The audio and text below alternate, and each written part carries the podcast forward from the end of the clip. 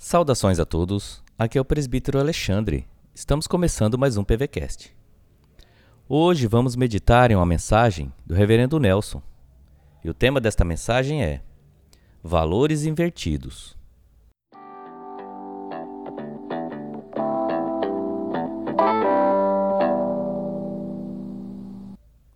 A palavra de Deus em Mateus 5, 23 diz assim: Se, pois, ao trazeres ao altar a tua oferta, ali te lembrares de que teu irmão tem alguma coisa contra ti, deixa perante o altar a tua oferta.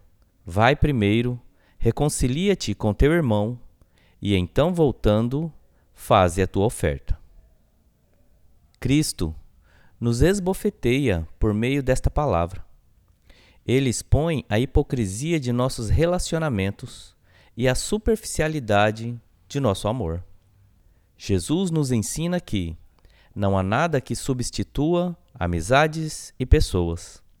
Dinheiro não é mais importante que gente, que relacionamentos, que comunhão sincera de amizade. Porém, quando as inimizades crescem e acontecem no meio cristão, achamos que o mais importante são nossas ofertas. É o que damos financeiramente para Deus. Aqui, Cristo inverte a situação e nos mostra que dinheiro e bens não são maiores que restauração de relacionamento. A questão é que dinheiro é impessoal, não sente.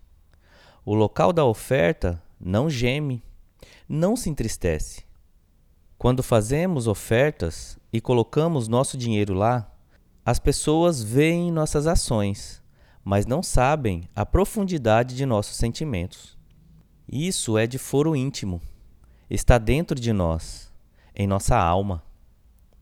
Muitos ofendem e se distanciam, se enclausuram, desfazem amizades construídas há anos por bobagens ou por falta de perdão mas são vistos como gente crente, que ama o reino, que dá dinheiro para a igreja.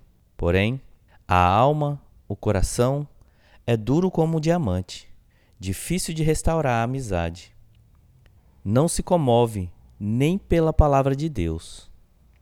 Jesus esbofeteia nossa hipocrisia.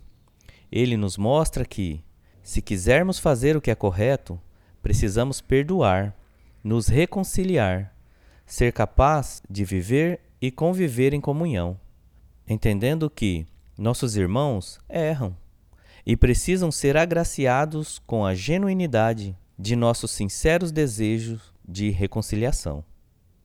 A palavra reconciliar aqui significa refazer amizades.